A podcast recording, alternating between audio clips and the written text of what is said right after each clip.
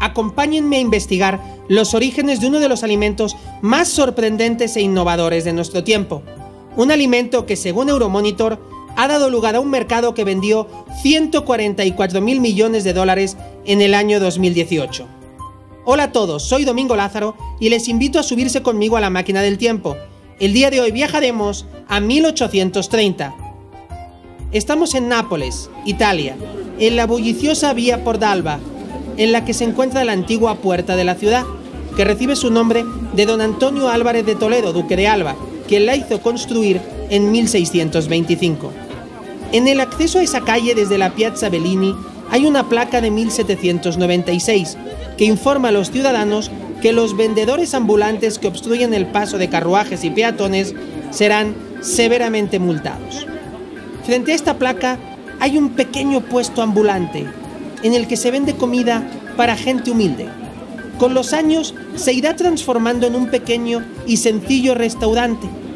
En su interior calientan masas de pan sobre un rústico horno construido con rocas de lava del cercano Monte Vesubio, que una vez en su punto son retiradas, esparciéndoles por encima ajo y aceite de oliva. La masa de pan más famosa del establecimiento se llama marinara, no por contener frutos del mar, sino por ser el plato preferido de los marineros. Estamos en la pizzería Pordalba, para muchos, el primer restaurante de pizzas del mundo. El mérito de la antica pizzería Portalba, restaurante que todavía hoy puede ser visitado, fue comercializar las pizzas en un establecimiento formal, empleando un procedimiento técnico de manera más científica. Si bien es cierto que el nacimiento de las primeras pizzas, o al menos de sus primeras versiones, hunde sus raíces mucho antes, en la antigua Grecia, cuna de los panes planos, donde ya se servía el placuntos, decorado con cebolla, hierbas y distintas especias, alimento que posteriormente consumirían los soldados persas y los soldados romanos en forma de unos panes planos llamados focaccia. Los expertos consideran que la palabra pizza proviene de pinza, participio pasado del verbo latino pincere, que significa presionar o aplastar. En los años siguientes a 1830, la pizza irá expandiéndose progresivamente por toda Italia, abriéndose nuevos restaurantes, ahora más cómodos y amplios, que harán que deje de ser una comida popular para acercarse a las clases nobles y burguesas.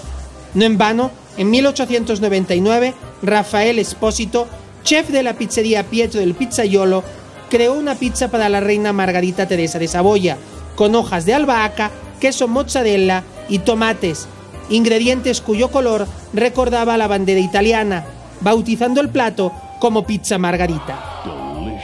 A finales del siglo XIX y comienzos del siglo XX se produce una fuerte migración de ciudadanos italianos hacia Estados Unidos. Uno de ellos se llamaba Tonono y trabajaba en una tienda de alimentos de Nueva York en la que decidió poner una sección de su querida pizza. Igual hicieron diversos panaderos italianos residentes en la ciudad, siendo el más famoso de ellos Gennaro Lombardi, considerado el patriarca de la pizza desde 1905. La novedad de estas nuevas pizzas era que para cocinarlas no utilizaban carbón, que es lo que se empleaba en Europa, sino leña, porque allí era mucho más barata. Así se inventó lo que hoy conocemos como la pizza New York, que es parecida a la europea, pero la base no es tan dura. Coincidiendo con su comercialización en las primeras tiendas y panaderías, la pizza fue escalando hacia el norte de la ciudad, llegando a Harlem.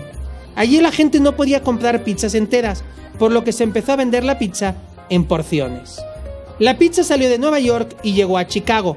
Hay dos tejanos llamados Rick y Ricardo y Ike Sewell tenían un bar en la esquina de Ohio y Bawash, donde empezaron a experimentar colocando sobre la masa bistecs, pollo y otros alimentos pesados, para lo cual tuvieron que hacer una masa con una base mucho más amplia.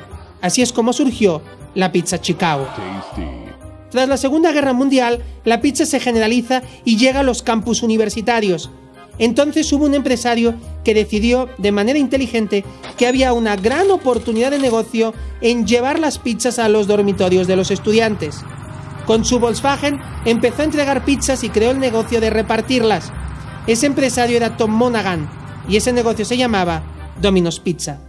En su aventura empresarial, Tom tuvo que solucionar algún que otro problema técnico.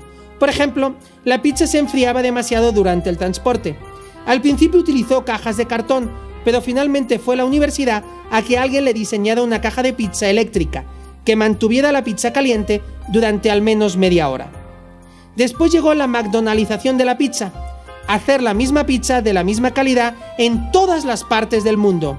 Es el fenómeno de McDonald's aplicado a la pizza, una idea extraordinariamente rentable que decidió poner en marcha Pizza Hut. En los 70s y 80s del siglo pasado, algunas personas vieron una extraordinaria oportunidad en comercializar pizzas hechas en casa, lo que desembocaría en el tiempo en la pizza congelada. Sin embargo, esto tenía un complicado dilema tecnológico, y es que si vendes la pizza hecha y la congelas, al descongelarla ya no tiene buen aspecto. Es aquí donde la empresa DiGiorno encontró la solución. Ellos lo llamaron el DiGiorno Rising Cross Technology, que traducido a pocas palabras quiere decir vender la pizza medio hecha. Es decir, que si en lugar de hacerla completamente se deja a medio hacer, a medio congelar, luego la puedes poner en el horno y queda perfectamente. Hoy en día se habla de pizzas transportadas con drones, de pizzas a la carta que se pueden armar con el celular, de pizzas dulces, orgánicas, veganas y bajas en calorías, e incluso recientemente se inauguró el primer museo en honor la pizza en la ciudad de New York. Esta sorprendente historia nos ofrece algunos aprendizajes relevantes que no podemos dejar pasar. En primer lugar, nos demuestra que la innovación puede suceder en todos los mercados y con todos los productos y servicios, aunque se produzca en algo aparentemente sencillo como es la pizza. También nos enseña que las evoluciones en los productos y servicios pueden pasar por pequeños aumentos o ligeras disminuciones, como cambiar el tamaño de la masa de la pizza o sustituir el carbón por la leña. Finalmente, nos permite entender que las grandes ideas surgen en ocasiones de pequeñas empresas, pequeñas tiendas o pequeñas pizzerías que después se convierten en gigantes. Pizza Hut y Domino's son multinacionales que empezaron como simples ideas de un colaborador o de un emprendedor. Hoy hablamos de un alimento increíblemente innovador, tal vez del carbohidrato preferido por casi toda la humanidad. Hoy hablamos de la pizza.